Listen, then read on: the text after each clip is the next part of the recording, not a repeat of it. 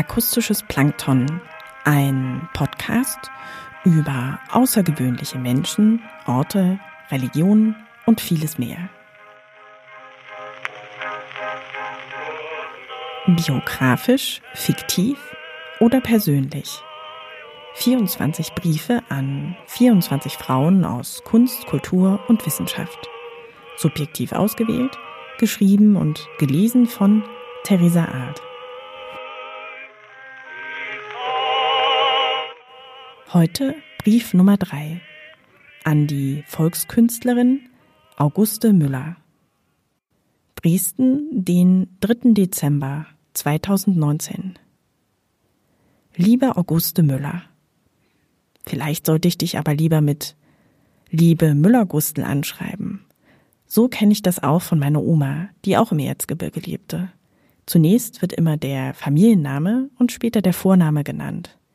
So fällt es allen Zuhörenden leichter, zuzuordnen, wer nun aus welchem Familienclan gemeint ist.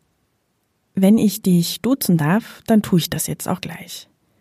Jedes Jahr stehe ich im Dezember, wie man so schön sagt, in der Zeit zwischen den Jahren vor den Vitrinen im Museum und bewundere diese kleinen Figürchen, von dir geschnitzt, bemalt und meist auf der Unterseite mit einer kleinen Szenenbeschreibung – mit einer sehr kleinen Handschrift. Daneben hängt ein Schwarz-Weiß-Foto von dir.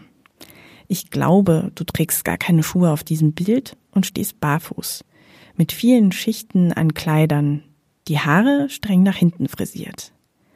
Deine große Stirn legt Falten, dein Gesichtsausdruck vielleicht etwas erschrocken, dein Blick müde, hager bist du. Und wenn du noch leben würdest, bekämst du heute eine ganz andere Aufmerksamkeit für deine Arbeiten als vielleicht damals. Aber wer weiß das schon?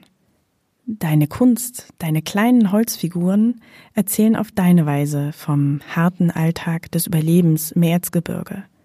Zu einer Zeit, wo die Holzfiguren und das Schnitzen zum täglichen Broterwerb zählten. Der Bergbau nicht mehr gewinnbringend war. Deine Beschreibungen unter den Figuren sind fast schon Mikrogeschichten. Gefertigt hast du sie, soweit ich mich erinnere, nicht zum Verkauf.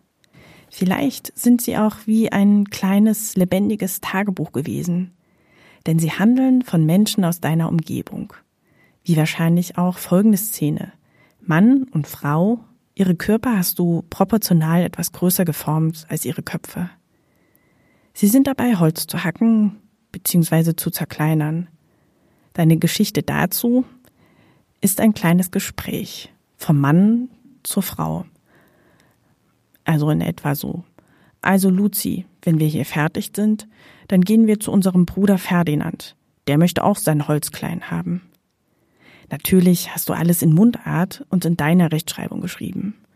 Stolz hast du darunter vermerkt, verfertigt von A. Müller, Schnitz und Malerin in Seifen.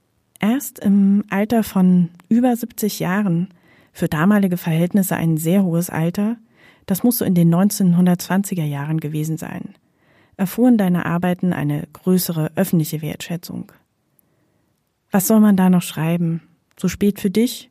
Weil all diese Aufmerksamkeit so spät kam? Weil dein Leben so entbehrungsreich war? Vor allem als dein Vater ein Spielzeugmacher starb und du dich von nun an allein durchschlagen musstest und sehr arm lebtest. Aber stets ein offenes Ohr für alle hattest. Genau zu dieser Zeit begannst du wohl auch deine künstlerische Arbeit mit den Männeln, so wie man im Erzgebirge sagt. Liebe Auguste Müller, lass es dir da, wo du gerade bist, gut gehen. Auch dieses Jahr freue ich mich auf deine Figuren im Museum und werde dort wieder für eine kleine Weile verweilen. Bis bald.